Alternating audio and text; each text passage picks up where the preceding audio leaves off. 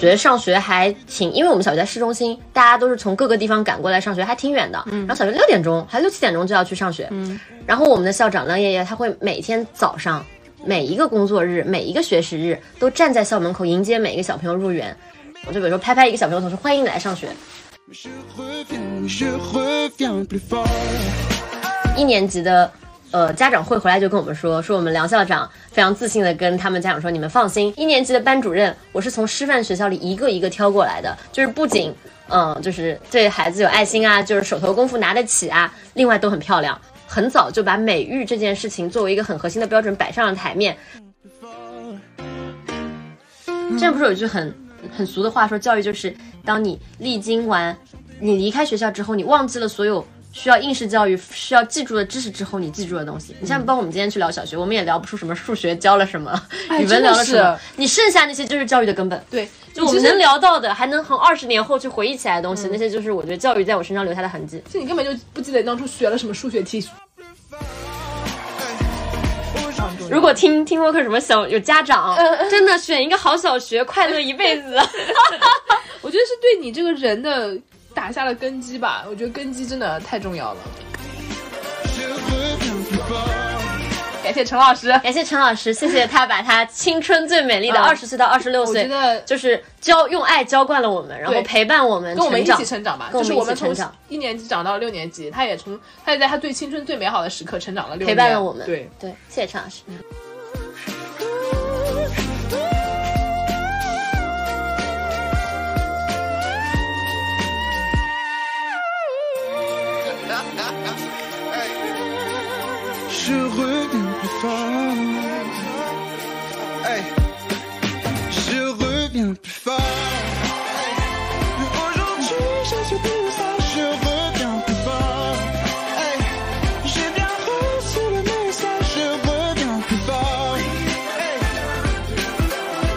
Hello，大家好，欢迎来到野生记者，我是邵松松。Hello，大家好，我是小沈。嗯，今天我们在杭州小沈家里，然后在小沈家里呢，呃，一个月前他非常怂恿我回杭州，让我参一个局，因为我们是二零零一年读的小学，到今年刚好二十年，嗯，想说小学同学聚一下，我二十年很难得。结果我参完局的那天晚上，他自己发烧了。嗯嗯，然后就那天。也是绝了，真的是绝了！就是约在当天晚上吃饭，然后我从下午开始发烧，然后发烧到第二天就好了，相当于我就发烧了十二个小时。但是这个饭局就正好在这十二小时之内，然后因为五个人大家都来自嗯天南海北嘛，就是比较难约，所以也不好改时间，所以我就很遗憾的错过了这个局。所以我今天就特地过来，对，跟他聊一下小学二十周年，我们留一个纪念，就是说我们发生了什么，然后我们来聊一下小学当时的基础教育对我们俩人生到目前为止有怎么样的影响。嗯嗯哼，然后介绍一下小沈同学，小沈，你先自己介绍一下自己。嗯，我是呃一名医学博士在读，性格比较内敛，然后但是跟熟的人讲话可能可能比较能讲，所以待会儿你可能会看到一个骂骂咧咧、疯疯癫癫的女人。对对，嗯，嗨，然后。我很感激小沈同学，为什么呢？我小学成绩其实不是很好，就刚开始也不能说我学渣，就是很很普通。嗯，然后老师可能觉得我这个学习苗子有点前途，就把我安插在小沈同学边上做同桌，在跟他做同桌的日子里，我成绩飞涨。然后成为了一个 也能去帮扶别人的人，然后从此成绩就变好了，就可见小学。天哪，我真的是一己之力 把一个学渣拉成了学霸，哇，我我可太强了！就小学对人的影响很大嘛，就是在短短的一年之内，我就从个学渣变成了学霸，就是所以这也可以从间接证明基础教育对人的影响都是非常的长远。嗯，然后。所以我们俩今天聊的就是基础教育对我们俩人生的影响。为什么不聊一下高等教育呢？因为你看，小沈同学自己高等教育还没结束，我 还在求学的路上。然后我自己觉得高等教育对我的影响现在还不是很明显。嗯。但小学已经过去二十年了，然后我们再回头看的时候，呃，觉得有点，就是对我们，我觉得小学对我的影响还挺大的吧。就对于我整个人的一个综合素质的一个。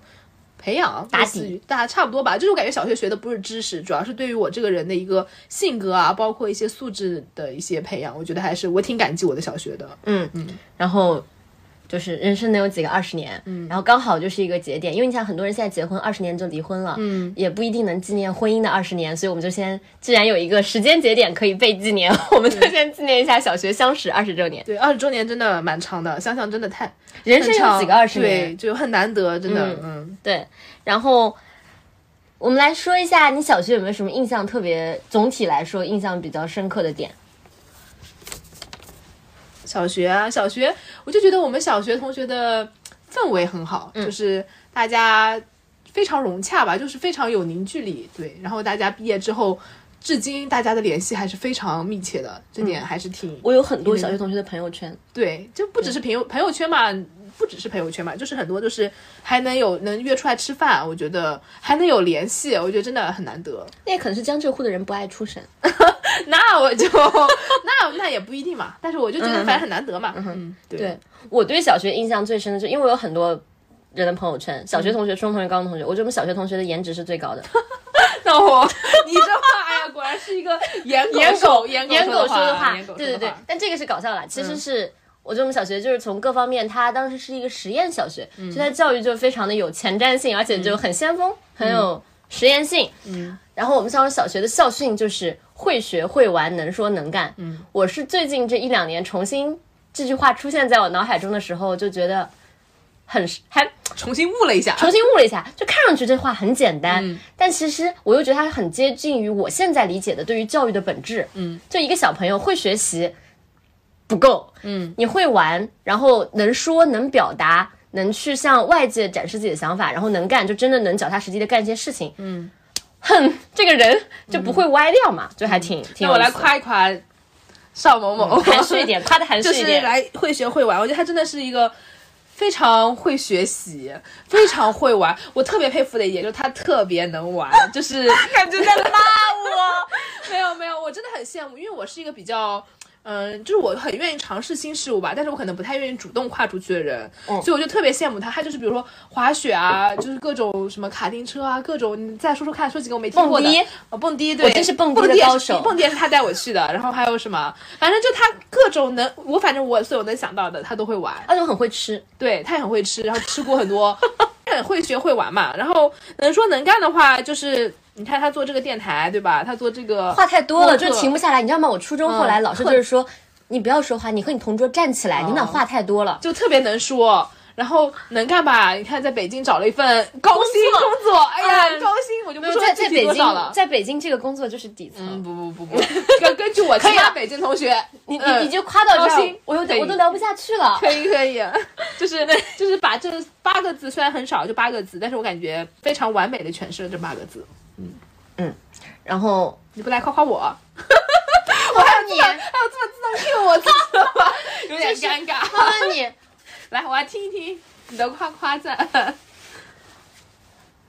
冷场了。完了，就是我觉得，我觉得你会学习这个点就不用再完了，他再觉得我不会玩，那就不你跟我跟我比玩确实差了一点那。是那是。对，我觉得有一个很好的例子可以形容我对你的感觉。嗯你记不记得上次回来的时候，你非要跟我去那个那个游乐园，然后我我们俩就是那种胆子贼大的人，非要去玩那个爬上一个大概对。十米的高塔，对。对然后你跳下来，跳下来的时候你可以往前跳一嗯米，对抓住一个东西对掉下来。对对对，我和我觉得那个很好的形容了我和你很不同，但是又那个两，就首先我们俩都愿意玩，就愿意尝试一个风很风险的嗯，这个东西。就是。或者以前没有试过的东西。小沈同学是一个什么人？上去之后，五秒之内，超级不害怕，嘛立马跳了。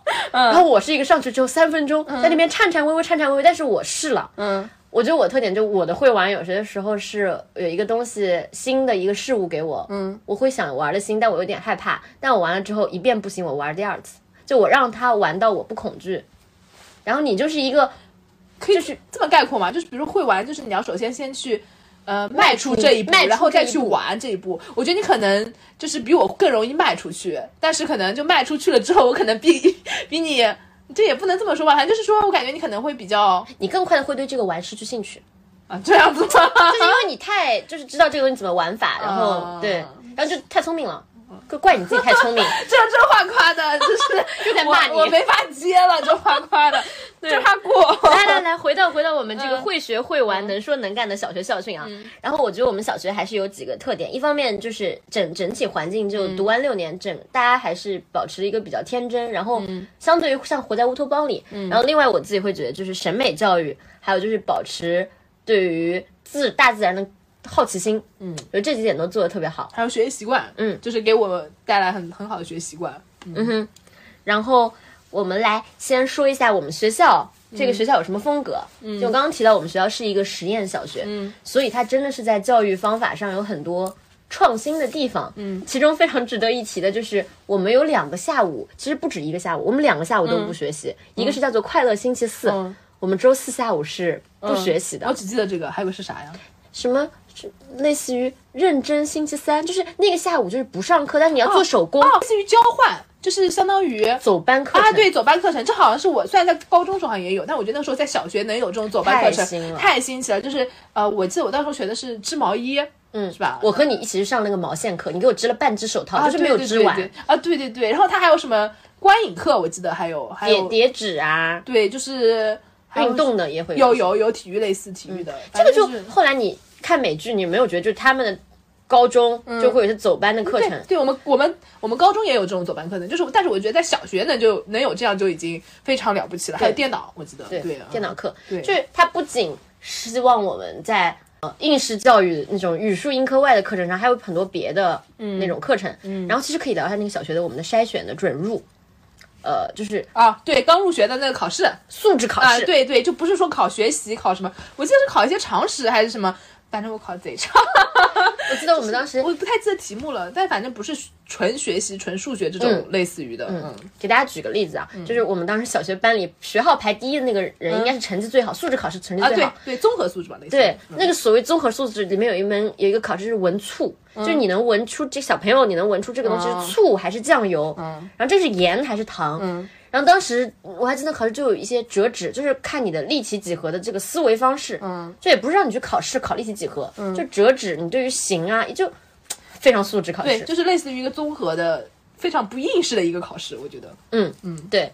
然后这个是那个什么什么健康什么星期三，然后尤其值得一提就是从一年级开始就有快乐星期四，嗯，对那个星期四就是下午，我们是不上课的。对然后这个时候可能会把我们放出去，对呃，去外面玩啊什么，也有可能是看电影、对去看书，对反正就是走有一点一半就是走出校园。对，嗯，你说一下你对快乐星期四有什么记忆深刻的地方？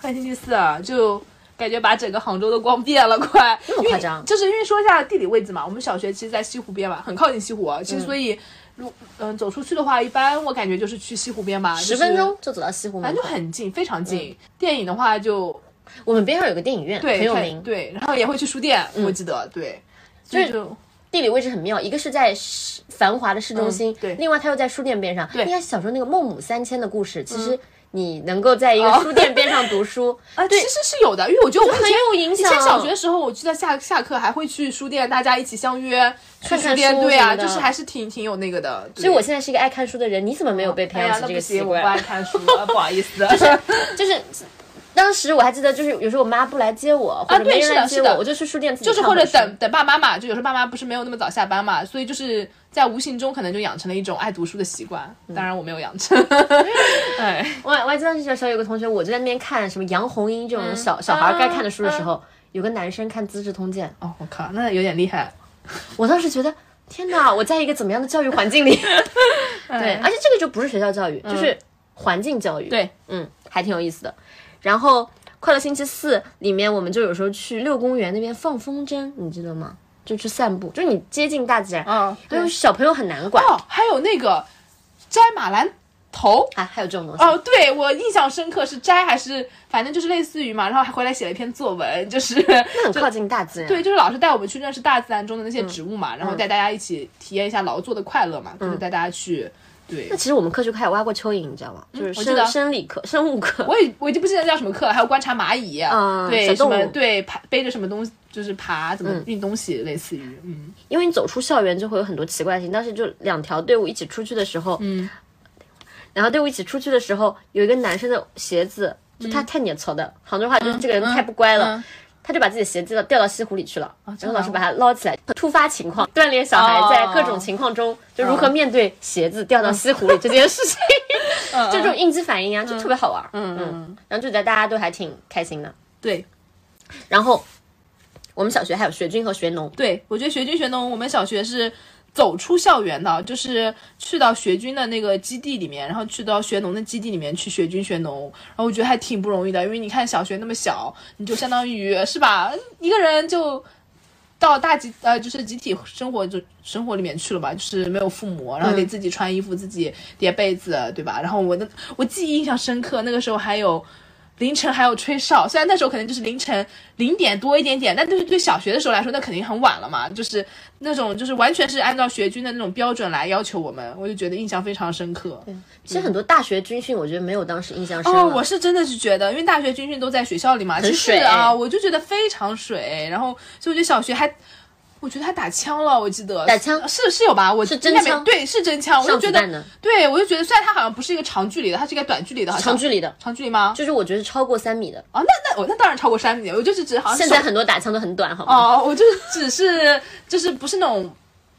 那是什么步枪，类似于反正手枪吧，我记得好像，反正但是真的是打枪，我就觉得还挺神奇的，对。嗯嗯，还有学农烧饭，对，学农烧饭，然后还去爬山。我印象深刻，就是大家很多，不过学学农是六年级还是五年级的，已经有点大了嘛。然后就是有的人也会跟不上，就是一起嘛，大家一起才能爬上去。对对，就还挺那个的。然后这个素质教育除了跟这种学习相关的自然科学、生活体验的一些素质之外，我真的觉得我们小学做到了德智体美劳，就是音乐、美术、体育都有。嗯，蛮好的一个引导。其实举个例子啊，我当时对我们的音乐老师和美术老师印象都很深。音乐，我们小学音乐会，我就觉得很，哎，小学同学真是多才多艺啊。就我就是我们，你知道吗？我们小学五个好朋友，我就是那个唯一没有乐器的人。啊，是吗？是你们都会弹钢琴，我像个垃圾。哦，对哦，我们四个竟然都会弹钢琴。然后我就是哇哦，对，说起来，我就觉得小学弹钢琴真的是一个最没有用的技能。就是 看我，我对说起来，我们小学六年级有音乐会嘛，然后有吹萨克斯的，有弹大提琴的，我就微笑的看着你们。有古筝的，嗯，呃，然后有弹钢琴的，对，然后我就是土狗。啊、然后还有，哎呀，我觉得就反正就大家真的是多才多艺啊，都太厉害了，嗯然后那种手工课，对，就美术嘛，就美术课，我还记得那时候跟，嗯、去同学家里一起，然后做那种兔子灯，就是用纸糊的那种骨架，呃，就是纸灯嘛，类似于，就反正每个人完成一个兔子灯，对，这样子，就是很锻炼自己动手能力少有的。对。就觉得动手能力和你认真去学好语文、数学一样重要。对对，嗯。然后这这里我我要说一个点，其实我我不知道我有没有跟你说过，嗯你知道为什么我们家完全没有人学艺术、学设计？我为什么狗胆走上设计这条路？我当时转专业，嗯从一个计算机学科转到设计。嗯你知道我们小学美术老师也蛮漂亮的，嗯然后美术老师有一天我们在做手工做一个剪贴画，嗯，我在一张方形的黑色卡纸上我剪了一只考拉，我觉得这个右边的后半部分有点空，我就用蓝色的卡纸剪了一个考拉的睡帽，嗯，我就补在那个地方，然后那个美术老师就觉得我好聪明啊，然后有一天。阳光日丽的中午，在学就是一楼的那个里面，然后他看见陈老师，就我们班主任一个非常美丽的语文老师，带着我，然后就在那边走，反正不知道怎么就遇到了。然后那英语老师夸跟陈老师夸我说：“你们班这小孩真是那个艺术小天才。哇，他竟然能记”得他用“天才”二字说出了我，就是大家不要觉得这个夸奖是嗯没有用的，就是对一个小朋友来说，就从来没有人夸过我在任何方面是天才。有些时候写作文写得好的时候，我觉得哎你做的不错。当他用“天才”二字来形容你的时候，你就是很有信心。虽然我家没有任何人搞艺术，我当时激起了你心中的一颗，就是他埋下了一个种子，至少就我后面那么多年，我也不是那种有艺术天分，就画画，我就对画画也不感兴趣。嗯当我大学遇到有机会，我可以去重新选择我的专业的时候，我也不知道我擅长什么。你会记得有人夸奖过你，觉得说在某一个地方你很厉害。嗯，我觉得这是老师啊，就特别是特别特别小的老师，这他埋种种子的那个能力是大家难以想象的。他是事隔十几年，就突然哇，就你我不知道小学时候老师的一句话可能对你印象有象深刻，巨大的影响对对，这样小时候老师觉得你很可爱，你就会一直觉得你自己很可爱。不，真的，陈老师不是觉得我我很可爱吗？他老捏我脸那所以。你从小就觉得你自己很可爱。对啊，那我那我那你要这么说来，什么从小小苹果陈老师觉得我很很能干，对，你就一，直觉得你很我我也。我也真的是从小就觉得我自己就是很干练、很能干那种，对，嗯就夸奖的力量，然后对小朋友很善意的去引导他，嗯你的天赋，就这种东西都是对来未来很那个的。是的，嗯所以就大家能想到，就是小学的时候，不仅学校的首先要有个教育方针，这个风格，老师也是很重要的。嗯，然后这里面教书育人的人都对小朋友有很很那个的影响。嗯，我们可以先刷我们的班主任陈老师。你先。嗯，陈老师对你有什么印象深刻的事？就是陈老师是一个非常漂亮的语文老师，然后年轻貌美。我记得我妈有一次参加那个一年级的呃家长会回来，就跟我们说，说我们梁校长非常自信的跟他们家长说，你们放心，这一批的大一的班主任，我是从师范学校啊。不好意思，抱歉，一年级一年级一年级的班主任，我是从师范学校里一个一个挑过来的，就是不仅嗯，就是对孩子有爱心啊，就是手头功夫拿得起啊，另外都很漂亮。我是现在日日后想有点点政治不正确，但是我觉得那个时候是很早就把美育这件事情作为一个很核心的标准摆上了台面。他会觉得说，老师漂亮的话，小朋友更愿意学习。事实，这是人性的事实。我当时觉得这么漂亮的语文老师，所以我语文就很好。那我语文怎么不好呢？就是可能美丽对我的影响。对对对，就你不是颜狗，我是颜狗。哦对就作为一个颜狗而言，一个美丽的女老师，我就每天看着就赏心悦目，我就？爱学习。是的，是的，老师说什么我就说，老师说我要早点做作业，我就早点做作业，就是很乖，我就超级乖，就管得住我，颜狗，颜狗的春天。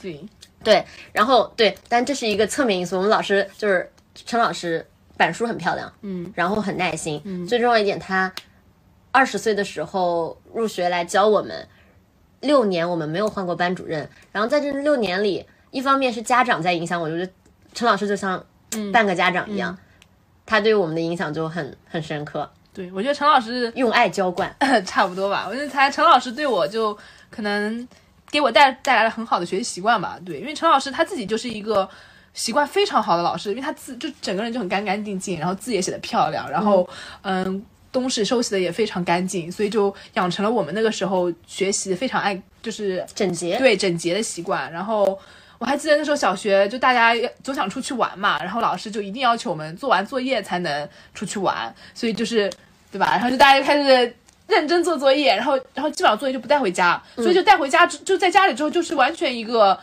对吧？就是你记不记得我那个时候作业，由于做的太早，就太早做完了，然后动画片也看完了，实在是闲的没事，天天给你打电话。啊，对，然后我就记得我我那时候可能因为字写的比较快吧，所以我我我们俩都是作业做的特别快人，然后我们俩就特别做完做完之后在外面跳皮筋，然后就出去玩，其实就是会学会玩嘛，你学也学得好，玩也玩得好嘛，对吧？嗯，而且我是就特别是就是我们回到玩那个点，我稍微展开延伸一点点，我觉得玩是要动脑子的。嗯，就比如说举个例子，我们现在假设我们要去。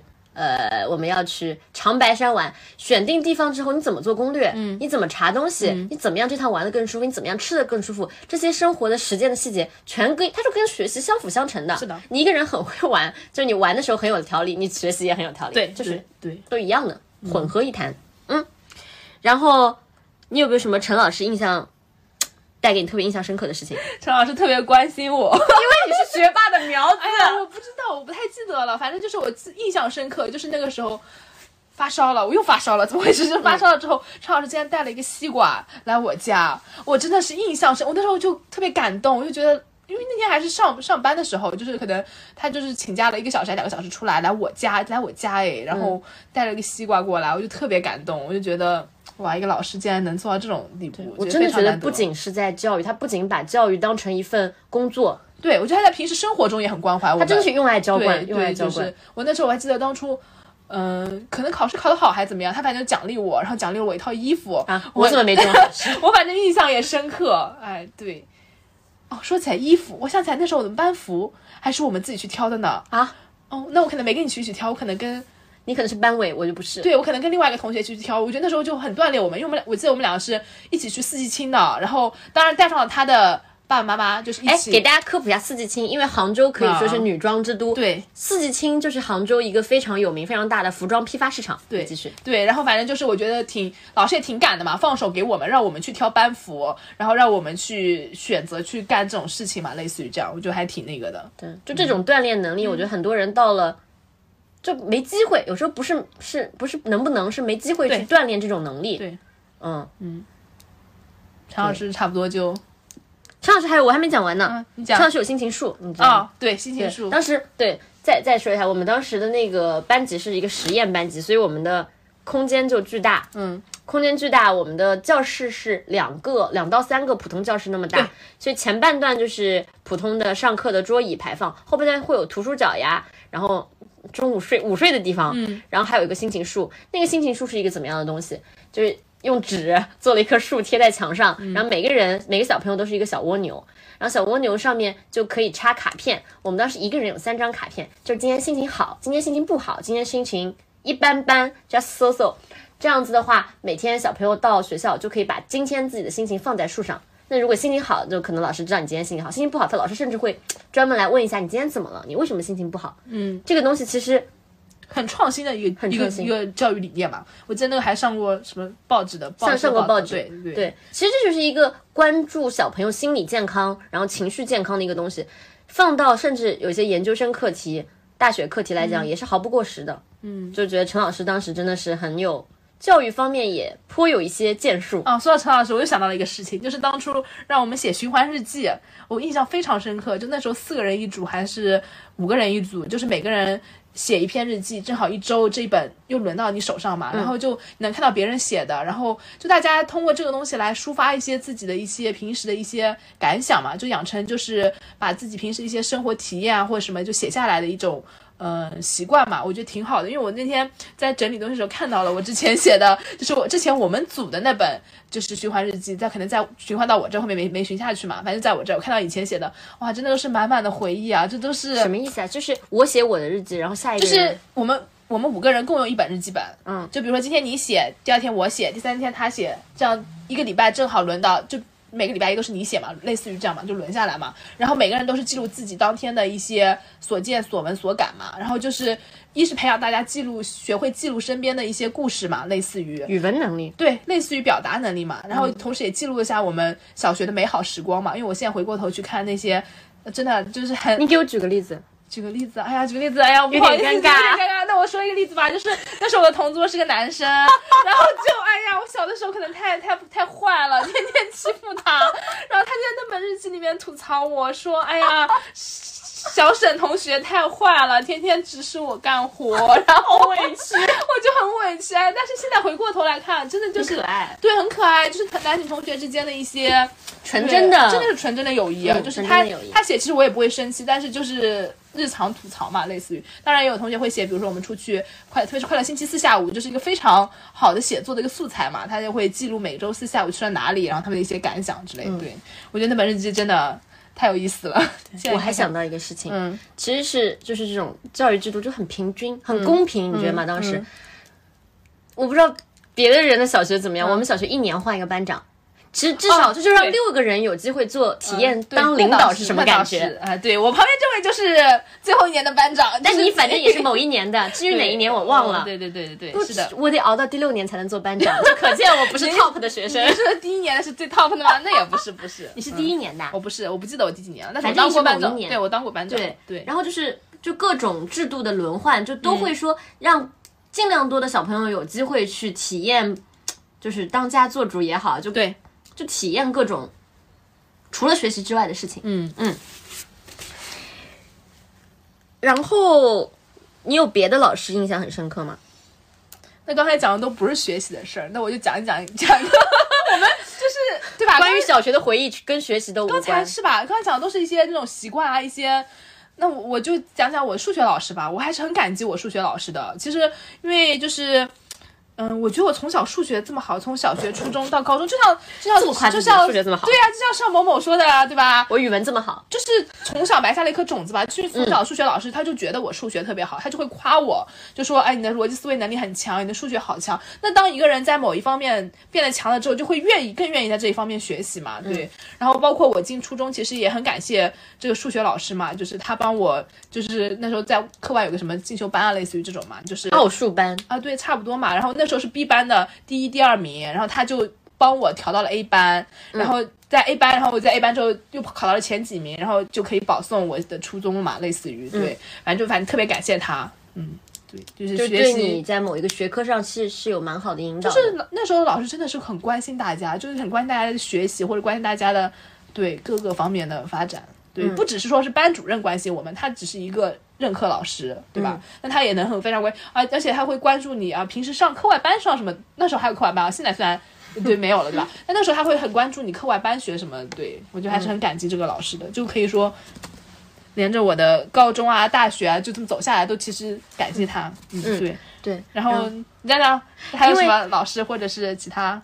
因为你既然聊到了学习，其实小学教育或者基础教育是为后来中学、高中做铺垫嘛。嗯，我觉得我们小学做的好的就是不仅关注了素质教育，其实别的地方也有在关注。嗯，说到我们小学那个校长，我还是蛮感激他。等一会儿说两个关于他的故事啊。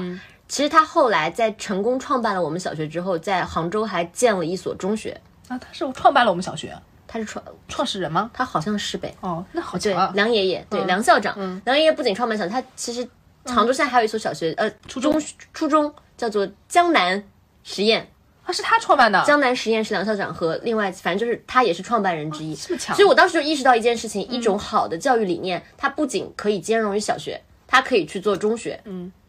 当然，我觉得如果有机会还可以做大学，嗯，就是一以贯之。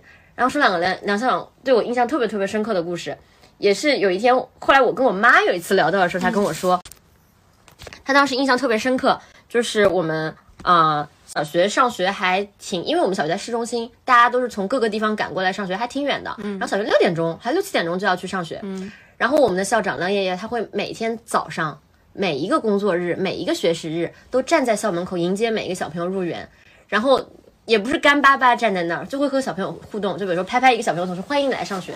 嗯，然后我妈有一次提到这个，她觉得觉得特别感动，就是你看在这样的一个环境，我怎么能不爱学习呢？上学对我来说是一件特别开心的事情。然后从校长到每一个老师，都让我觉得学习是一件值得期待，然后是一个非常正面的一个情况，就欢迎每一个小朋友早上来上学，就很感动，就是能够，而且作为一个校长。从某种现在意义上来说，也是社会社会地位很好。对，一个校长，校长站在校门口，哎，每一天拍每一个学生，对，就是欢迎小朋友，就欢迎你今天来上学。我觉得很不容易。我觉得他是对教育有热情，嗯，他也真的是觉得教书育人是一件很那个事。就其实确实现在我们现在到了工作年，有时候很多人工作只是一份工作，对，但真的是他对教育有一种热情，他对教育有热情，嗯，所以我觉得他能够在成成功的创办一个初中，对，然后还有一个小细节。我们学校的操场上，那小学操场也不是很大。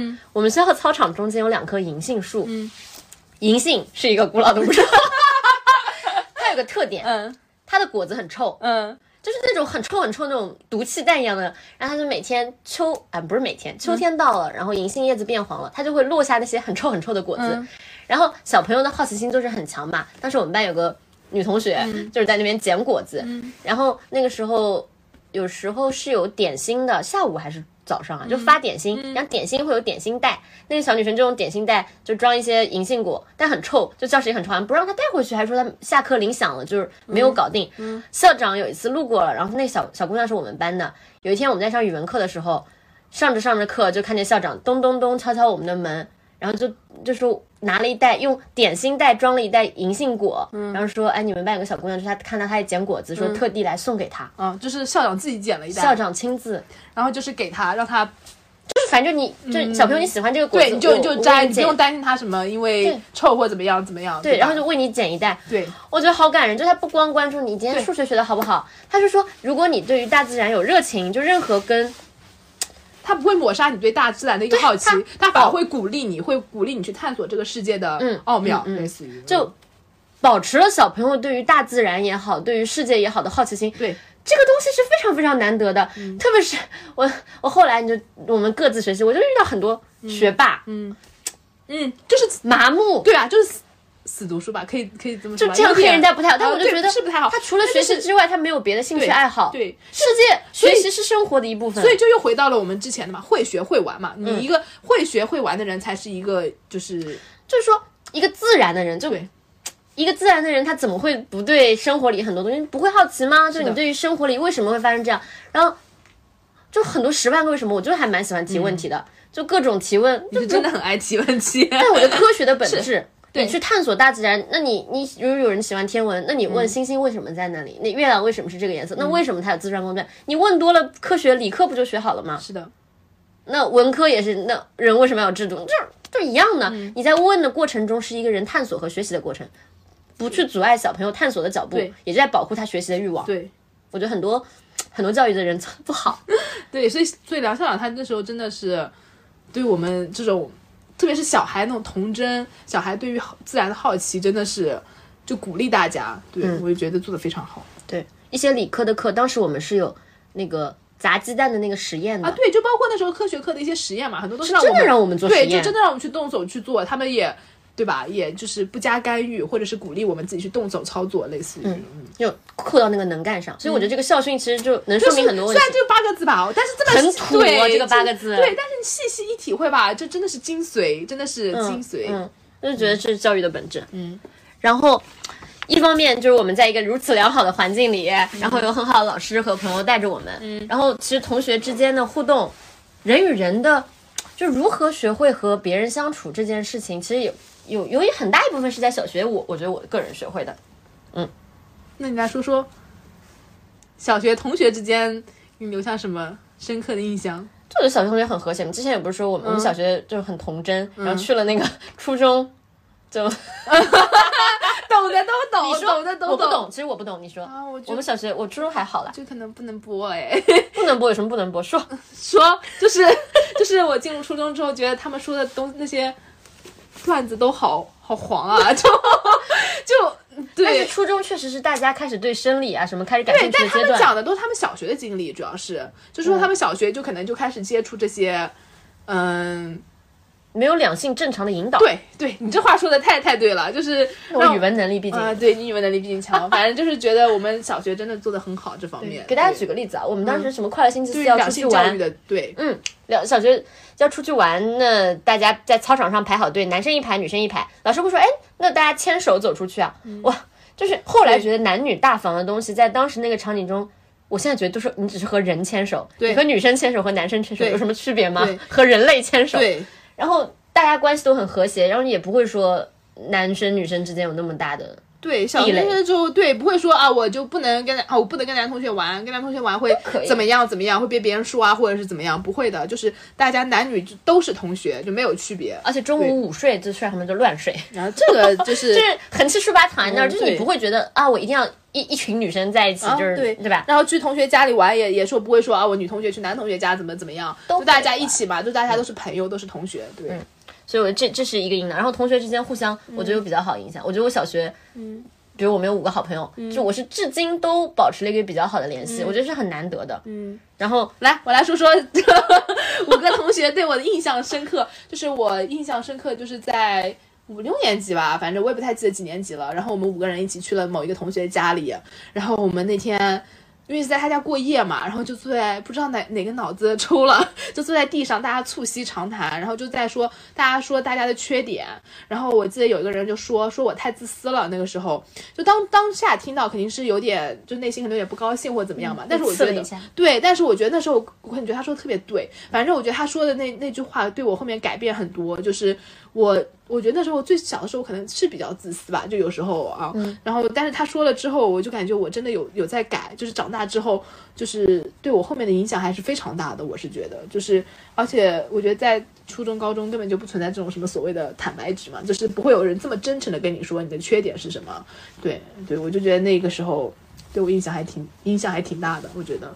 嗯，所以也算是塑造了我个人的一个性格吧，就是性格某一方面嘛，什么方面啊？你现在就是我人比较大方吧，我觉得我算比较大方的吧，你这个大方是指金钱的大方，就是还是各种 各各种大方，各种很大这么夸自气。己啊？哦，我不大气吗？我不大气吗？非常大气。谢谢你今天请我吃晚饭。啥呀？就是我，我觉得还行吧。我这，嗯，我觉得还行，我这这话没毛病吧？没毛病就是我小时候还挺，我也不知道他为什么说我自自私，其实我不太记得具体原因了。但是我记得那个话对我印象影响非常非常深刻，就是改变了我的一些性格吧。嗯，对就是我觉得是真诚的朋友，然后如果你们有真诚的沟通，其实我觉得还好，我并不觉得进进了社会不会有人对我说真话。我觉得其实只要你这个人保持一个真诚开放的态度，你能从朋友身上学到很多。但是我觉得像小学这种这么坦白的，绝，哦、你好自私。啊！对，我觉得你觉得现在会有人跟你这么这么直白，就除非关系真的很好的朋友，对对对对其实一般人不会这么直白的跟你说你的缺点，就是他说的缺点有时候也是似有似无的一些缺点嘛，所以我就还挺感激小学的时候那段那段时光的，对，大家能这么坦白的说，对，但是你说的是很正面的东西，我觉得就是从你这个坦白去延伸。我觉得还是有一些小孩儿挺恶的地方，嗯。就当时你们记得我们五个好朋友，或者比如新来的同学，我们有时候会排挤他呀。嗯，其实我觉得，其实这才是真实的世界。然后大了之后，大家只是隐藏，就是说话很直。其实你这个东西刚好说到一个点，然后它有利于你去改了。但也有很多就是小朋友很坏的地方啊对啊就说啊，觉得你好小，就就有人说，哎，有没有人说？他说其实就大家会把缺点说出来，什么小气啊，嗯然后什么你你很装啊，然后你不坦诚啊，那就是看人嘛。比如说你说我自私，我接受了，然后嗯我改善了，这对你来说是我我自我提升的一个过程。但是你有时候可能说别人，别人可能就哭了，或者是别人就。对吧？就觉得你在欺负他，或者类似于嘛，这我就就觉得看你自己个人怎么理解这个事情了，对，怎么面对别人对你的一个评价嘛，嗯，对，对，所以就是这种真诚还是都是双刃剑嘛。那你说好听点叫真诚，说难听点叫对吧？就是不修边幅对啊，你这么太直这么白了你这么说话这么对吧？是吧？就是还是看的吧。嗯那从小就在练这种反应嘛，就是当比如说有人说出一个，比如说来建议我的一个东西，你去怎么样，就是与与同学之间互动，也就是刚开始与人互动的一个开始，你就学会如何跟人沟通之类的东西。嗯，我还我反正是很感激曾经的那段坦白吧，嗯嗯嗯曾经那段时光嘛。嗯，虽然他说我可能有点不高兴，但是我还是很感激的。嗯，因为他让我变得更好了嘛。嗯嗯，对，对啊，所以其实，对我们今天就是想聊一下基础教育这个点，然后我们把该说的也差不多说完了。对啊，然后比如说像跟你认识了二十年嘛，虽然就其实联系也还行吧，就是相对比较密切，呃，我跟跟你是比较密切了，就是但我们没事儿不会聊天，我不会问你今天吃了什么。对我就觉得很难得的是，就是我们俩能能争论很多话题，就是有深度的聊天，我现在是觉得非常难得的，就是因为我们俩就可能你你比较多，我可能比较少，就是我热爱思考，对你热爱思，就是你可能会愿意跟别人去聊，但像我就比如说跟我平时同学聊天，不会聊到很有深度的话题，但是我可以跟你就一个深度的话题展开讨论，我觉得是非常难得的事情，就是人是需要去辩论的嘛，类似于对，不是说要分你对我，你你对还是我对，就只是大家要学会去思考、去辩、去讨论这个话题，我觉得这个还是很难得的。嗯这就是一种教育方法思维线。你听过费曼学习法吗？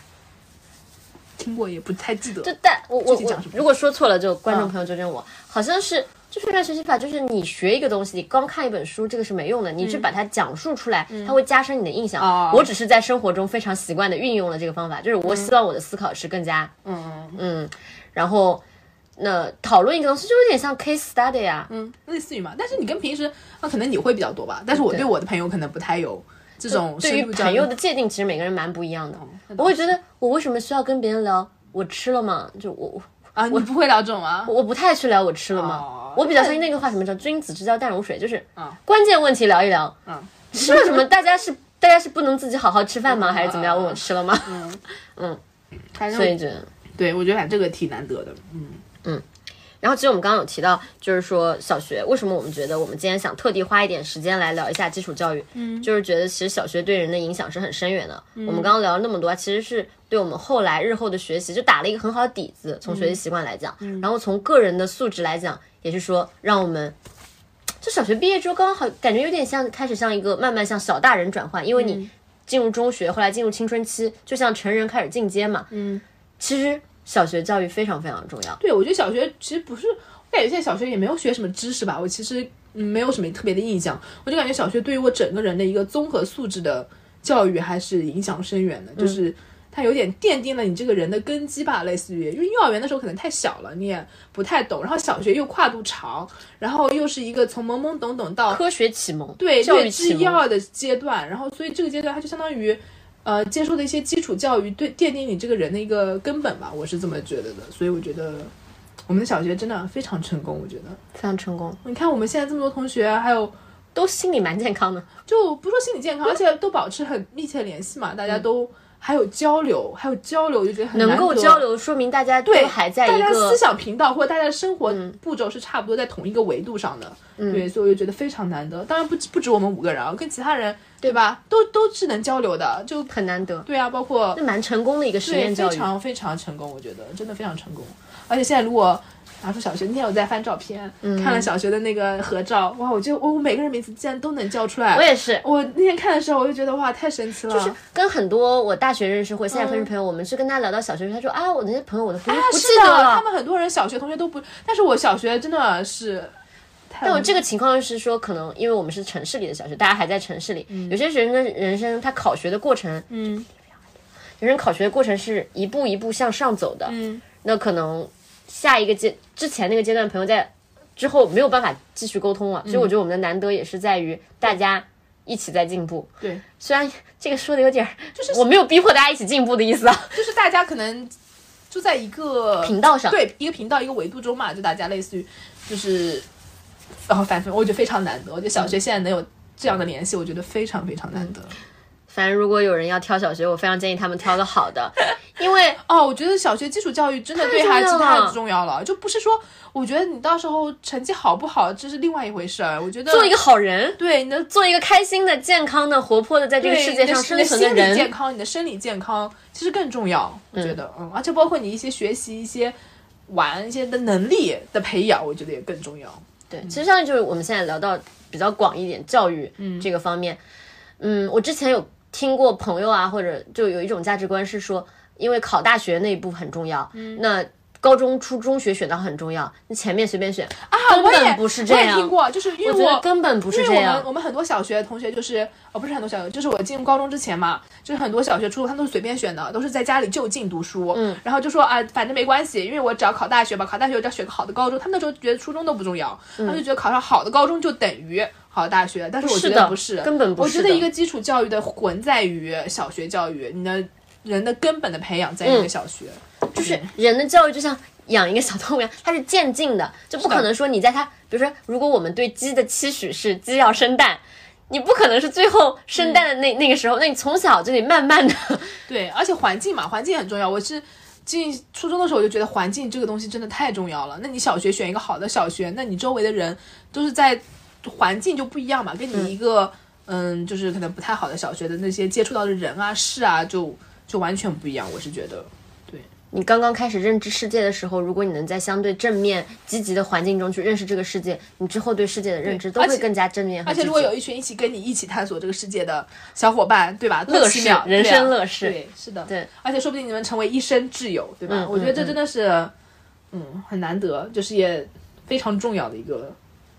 我刚刚还就突然灵机想到一个点，因为我们教育其实实验教育有点先锋，所以其实他筛选了家长。就像现在你有没有看到北京内卷，就是说你要面试家长，嗯。虽然这个形式上可能有点过分了，但这个本质上我觉得没错，就是你认认同相同教育理念的，尝试这种新的教育理念的家长，才会把他的孩子送送进这样的学学校嗯，对。然后因为一方面说我们说如学校教育如何如何重要，家庭教育也很重要，就至少说明这些家长的教育理念也是至少是赞同于这些新的教育理念的，对吧？不是那种对吧？对，嗯我觉得我们能一直就我们小学同学能一直后面混的，嗯，就是在在一个思维频道上吧，也是因为大家的家庭思维是认可这种教育的，同意。就是你是认可这种教育方式，你觉得素质教育是重要的，所以你才把它送进。而且我个人，你刚刚提到家里住的远不远、近不近，我是这样的，我小学离我家最远。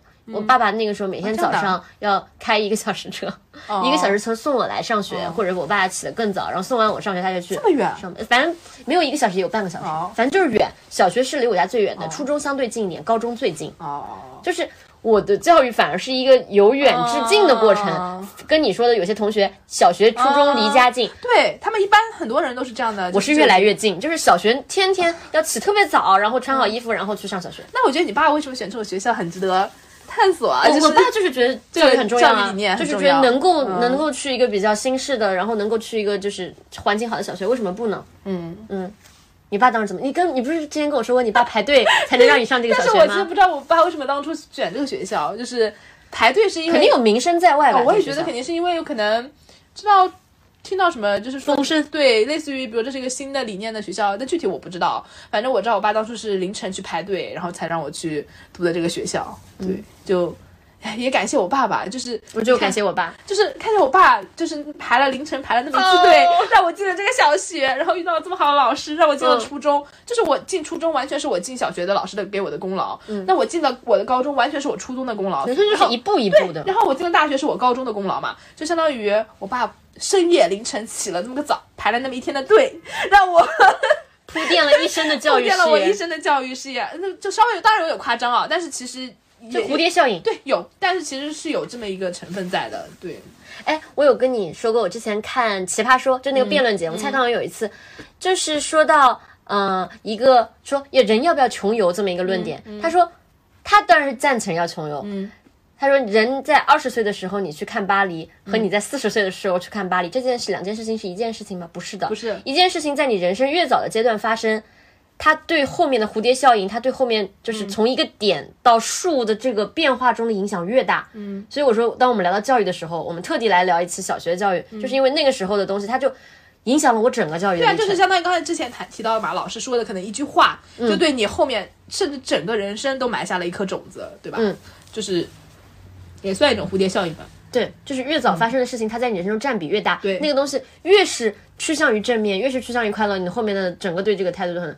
我特别是就后来遇到很多朋友，成绩也很好，学霸，但他们不爱学习，他们本质不爱玩嘛，不是爱玩，就是他不喜欢学习。就不喜欢学习，他们就觉得学习很痛苦，哦我就不理解。我说学习这么开心，就是我觉得看书是对我来说是娱乐，就像打麻将一样。虽然我不会打麻将哈，就就类似于是娱乐。那我觉得你之前真的很好，因为你就真的很爱读书。因为就新华书店就在边上，你无聊就去看书。就是无聊的时候人去干什么？那我不行，我只能看那种青春疼痛文学。你你理科学的好，就是你有一个点抓住了，就抓你自己擅长的点，就是教育的本质啊。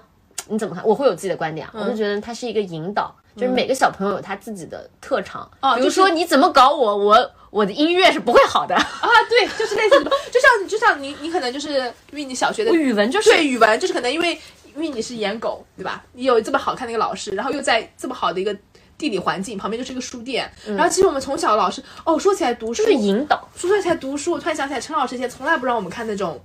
你还记得吗？不让我们看那种言情小说，我印象非常深刻。就是我到初中的时候，然后问大家看那本言情小说，发现大家都看过。然后就就是那可能是小学五六年级就出的那种比较火的言情小说嘛，但是那时候陈老师都不让我们看，就还蛮就是蛮高正面质量的。对，因为他让他觉得这种书没有营养嘛，他就会鼓励你去看那种就是有营养的那些，举一本就是不会让麻雀飞上凤凰啊，凤凰 麻雀飞上，麻雀，反正是麻雀要革命。反正类似于麻雀什么什么什么这种书，就是呃小我们小学五六年级的时候可能比较火嘛，但是我就没有看过，因为还有包括那时候饶曼的书，饶雪漫，饶雪漫左左耳好像还是什么类的呃对吧疼痛青春对，就疼痛青春之后，老师不鼓励我们看，我就印象非常深刻，就是他可能还是借，那也不是说不让我们看书，他会让我们去看那些高质量的一些呃小说，对，所以我觉得超儿在这方面引导的还是挺好的。对，嗯，我后来大学的时候有一个老师上课时候跟我们说过一段话，就是让你如果有选择的话，希望我们去看信息密度更高的书。嗯，这个时候就可以对比现在很多不同的信息源。碎片化信息它有个什么缺点？就是它这些里面凝聚的人的智慧的含量太低了。但如果你讲一个古代或更古代，首先它历经筛选肯定是流传下来都是好的东西。另一方面，一个人能写出一本书，现在我能写篇文章都了不得了。写出一本书，这个里面凝结的这个人的智慧、这个人华思考的方式嗯，它是高密度的信息，高密度信息，你看的越多，对你就是你在赚钱。是的，你你在就同样的一个小时，你能接受一人家这本书可能花了一年两年写的东西，就是你赚到了。对，那是你比如说花一个礼拜、花两个一个月去看这本书，你就是就是学习人家一年两年的一个思考的一个过程。所以越是小的时候，你能摄入高密度的东西，就是长远，就是就是你赚到了，你在赚钱，对，你在赚知识。所以你的语文应该感谢陈老师，我真的很感谢陈老师。然后我的数学应该感谢吕老师和梁老师，就是你虽然说是你虽然跟你比，我数学略差了一点，嗯跟很多人比，我数学不算差的，好吗？真的，我数学 那说明我数学太好了，你数学太好了，我的逻辑思维比较强啊。你是你是理科太强了。然后我数学不算差的，虽然跟你比我差，我还记得当时吕老师，嗯教学方法很聪明。哦，对我说起来，他比如乘法，嗯他不是说三乘二，是三颗萝卜乘两堆，就是反正好聪明啊！那个教学，你就觉得很好玩儿。虽然我不太记得当初是什么，但是我记得吕老师的教学水平是真的高，就他能让你喜欢数学，我就觉得是一个非常不容易的事情，因为我觉得小学数学大家可能会觉得比较枯燥嘛，或者怎么样嘛，但是他可能教育方法是真的好，但我具不知道怎么教了，对，反正教的特别好，我就觉得。我一路遇到的数学老师也挺好的。嗯，那我也一路遇到这样，就是就从小可能就数学好了，就像我说的，一一旦你在某一门科目你建立了你的优势，所谓的正向循环对，就是一个正向循环，你就那人都希望得到表扬的，对吧？那你初中时候你这门课好，那老师会表扬你，那你就会在这门课上下更多功夫，或者是更愿意相信自己在这门课功功课上是更好的，对吧？就是一个不断的正向循环的一个过程。嗯，对对，一方面我赞同这个点啊，就很多人也是这么理解的。那、另一方面，我个人更推崇就是说，教育的本质是一种引导，老师的作用是给你打开一扇一扇的门，他是去做你自我发现的一个引路人。对，每个人都是不一样，就是。当然，你强行放到一套模子里，我们希望每个人的数学都到什么水平，但这是不现实的。每个小朋友都是一块不同的材料，教育的本质是，你反正我现在深刻的认识到了，我这块材料更适合干什么事情，顺着我的天性去发展，不要抵抗那个天性。嗯，这是不一样的，你不可能人人数学都好。你说那那个呃小徐唱歌这么好，那其实我觉得也是小学的时候，他他那时候他高老师对他还说什么小学编曲，虽然我不记得了，我因为不记得了因为因为我对音乐是完全不行，我也超级没有感冒差。那他就说什么是小学生让他们两个人什么两两两编曲是吧？我们小学有课，他说每个人要去编曲。对，我就觉得哇，一个小学让一个小朋友去编曲，嗯，哇，我觉得这个真的太强了。那天吃饭，他还跟我说，他在研究生阶段，他不是在英国嘛，嗯嗯。他当时人生第一首创作的那些编曲的方法，反正就是说有受小学影响。嗯，对，所以我就觉得我们小学真的就是大家可能擅长的点都不一样，但是就是我们小学，你看你小学有这么多门课，有这么多个不同类型的老师，他能善于发掘你，对吧？不同的地方就像你现在你会记得数学，我会记得语对文，，他会记得小音乐徐会记得音乐，对，所以就就给予孩子正确引导，然后让他走上属于他自己的道路。对我现在是真的觉得。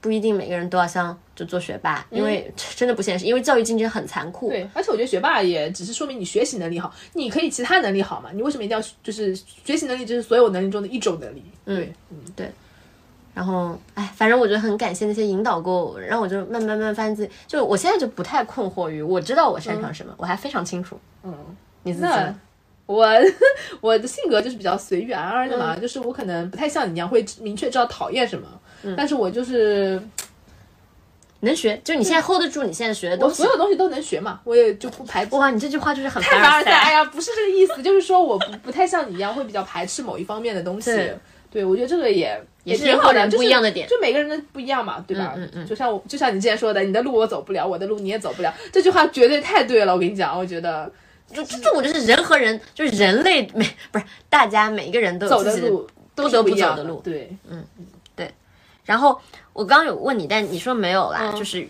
你其实知道云南现在有很多，嗯，就是有一些人，有些文章就会讲，呃，城市化生活，然后很卷。北京嘛，北京明显教育卷的不行。更卷，这这个现象不是现在才有的，是那么多年就大家发现就很卷，嗯很卷怎么办？有一些人选择逃离，那有很多种方法，一种是说你不用高中国的高考制度，你就有钱你就出国了，嗯那有一些就没有办法，那怎么办？有一些选择就是说我把我的小孩送进一个我认为教育理念跟我更吻合的地方，那全国就有很多不同的新型尝试。你有听过这种那种中式办学吗？嗯，就学进去学四书五经，就这是一种类型。就其实有很多很多新式的教育创新，啊，就不同的嗯，就是不同于应试教育的这种基础教育的状态，嗯就是那种人文的学堂有之。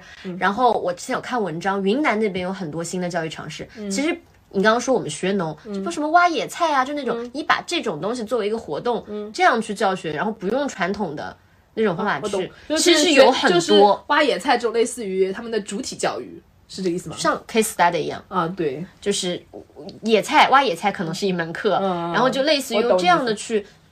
你有看过国外的一些教，比如说芬兰啊，然后什么，比如说你去森林里面挖蘑菇，这就是一种教育啊，这何尝不是一种田野教育，一种自然大自然的教育呢？嗯，就觉得其实国内也有很多新的尝试，因为我们俩现在没有这个需求去专门开这方面的知识，是有的，是有这方面的尝试的。嗯，就现在我们来聊我们小学，你也就觉得放在现在的事，我觉得毫不过时。嗯，就很多想法，它至今都是一些非常有意思的教育的实践。是的，嗯，对然后，然后你还有什么想说的关于教育？教育教育的不公平，哎，你可以聊教育公平教。育的差差异啊。嗯，但是我觉得我来聊这话题可能有点凡尔尔赛嗯你就你一路拿了最好的资源，嗯，对，那当然比不上，那不能说最好吧，但但是绝对不算差。优质的资源。对，就是可能会有点凡尔赛吧，但是我就觉得，特别是进入初中可能还行，特别是进入高中之后，因为我的初中也是，呃，反正民挺好的嗯办民不是就是民办，就不算公立初中了，就是我。对，说起来这点，就是我从小学到初中到高中，我的钱是越来越少的，学费是越来越少的，嗯你就知道我是怎么走向了一个，嗯，我也是，对，就是普通话，因为高中的时候，那个时候是公立的高中是最好的嘛，所以就是高中接触到很多人，我那时候就是觉得，大家考进这高中，可能只能说明你成绩好，真的只能说明你成绩好，并不能说明你其他，包括说的家庭教育，包括说的素质教育。当然这么说可能会就得罪很多人吧，但是我是真的觉得就是不同地方的那个阶级教育差别是非常非常大的。就包括我现在跟同学聊起来，他们在农村上小学，就真的没有上小学的概念，就是玩儿，就是玩泥巴，就是玩各种。所以我就觉得现在很多人为什么想要留在大城市，想让自己的后代在大城市接受教育，就是也是有一定道理的。我是觉得，对，嗯，就是虽然吧，大城市压力很大，就是你要买房，你要买买那个在大城市生存不容易，但是我觉得孩子教育这个问题也是，就是虽然国家一直在想要其实教育是国之根本之一。就国家也一直想要使教育公平，但是就是很难实现这个问题。就是经典的精神，就是在资源不充足的情况下，嗯，就是注定会需要有这样的其实说难听点，你在供需不均你。在杭州都存在教育不公平，你更别说杭州跟其他城市了，对吧？杭州你好的，那你比如说像在北京，更别说了，在北京哇，北京这小学卷成什么样子啊，对吧？你说好的小学跟差的小学，那你北京差的小学可能跟杭州好的小学可能差不多水平，对吧？嗯，就是。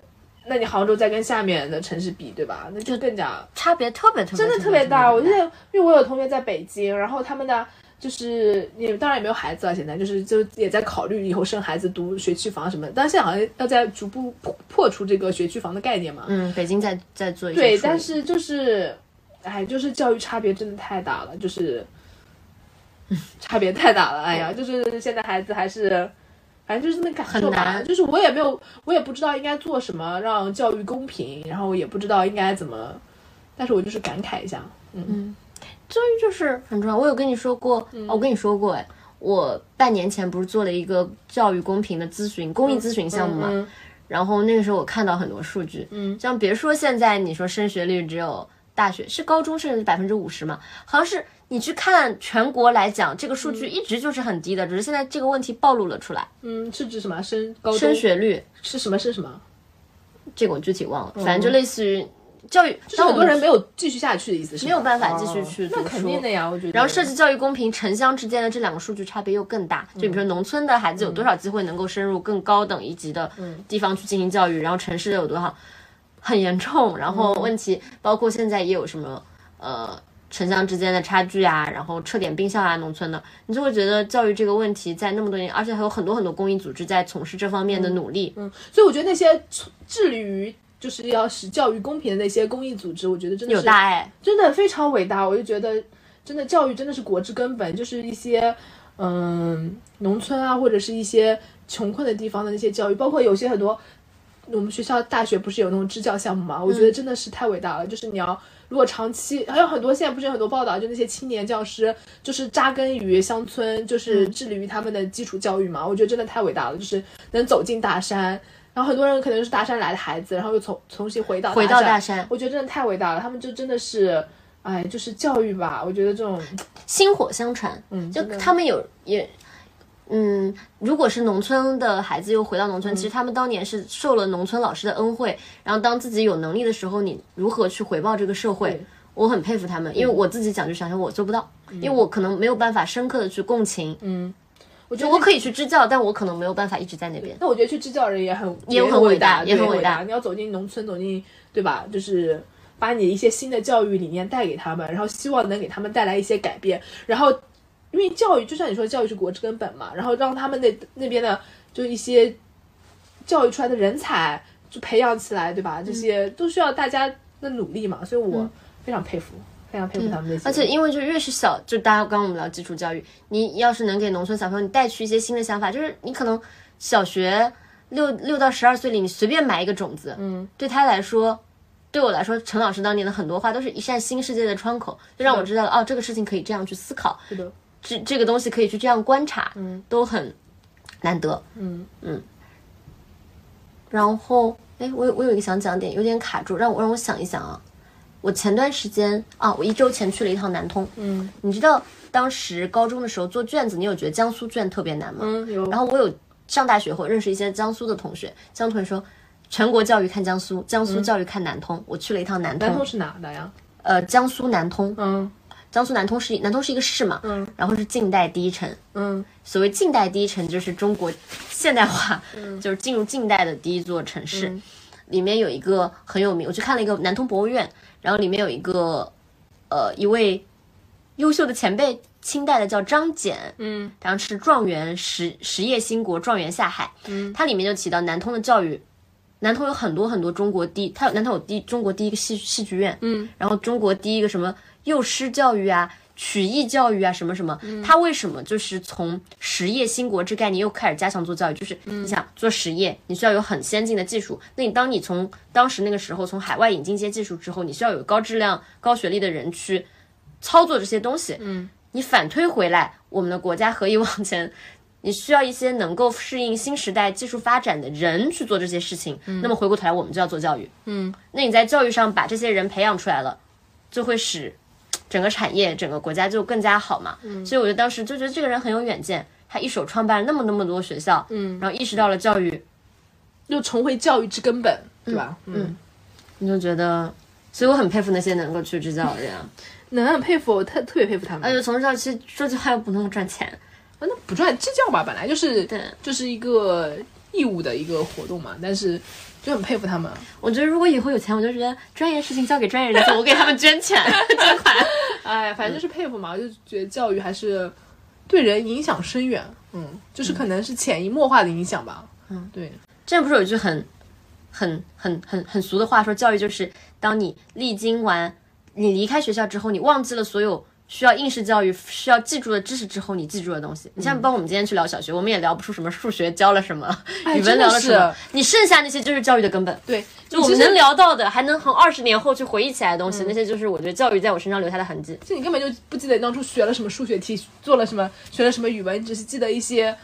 就老师对我的爱呀、同学对我的关怀啊，然后一些很善良的一些点，然后一些快乐的东西，就是这样。是的，好，我以一个东西收尾吧。嗯我研究生毕业，就相当于我快进社会那会儿，我那时候已经在北京实习了。嗯，然后九月的时候，我跟老板请假说我要去回英国答辩一下。嗯其实就回英国三天，然后那个时候回到我研究生的学校，刚好是他在招新生的时候，就各种摊位啊，什么呃美学啊，哦什么考古学啊，就像社团招新一样，就是你来来我们机械工程学院看一看，嗯。来我们考古系看一看，来我们什么看一看，然后我就回图书馆去还掉我的一些书，嗯。那里有一张小黑板，上面就是写的说，呃。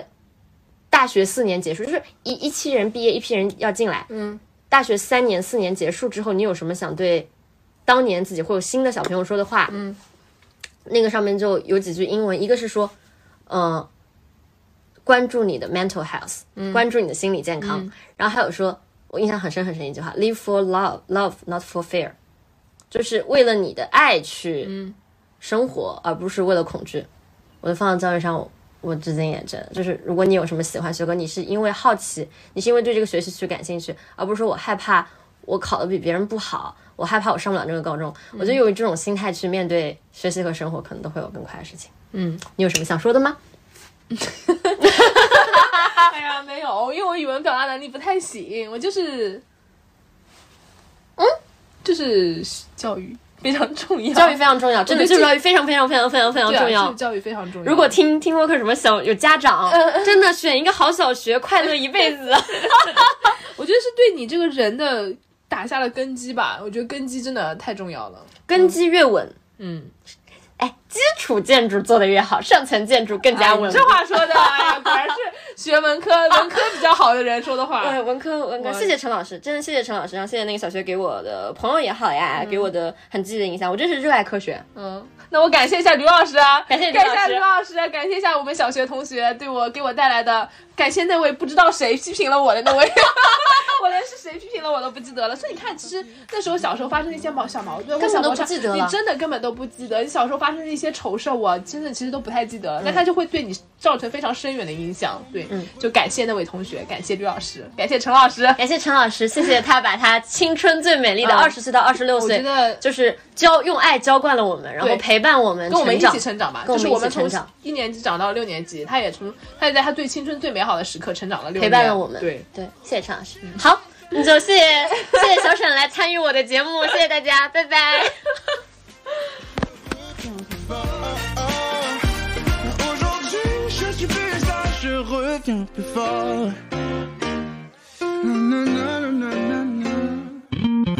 Je voulais enchanter ma vie, mais je n'avais pas les bons accords. Et c'est en chemin que j'ai compris que le jazz m'a jeté un sort. C'est la musique pour me retenir, cette envie de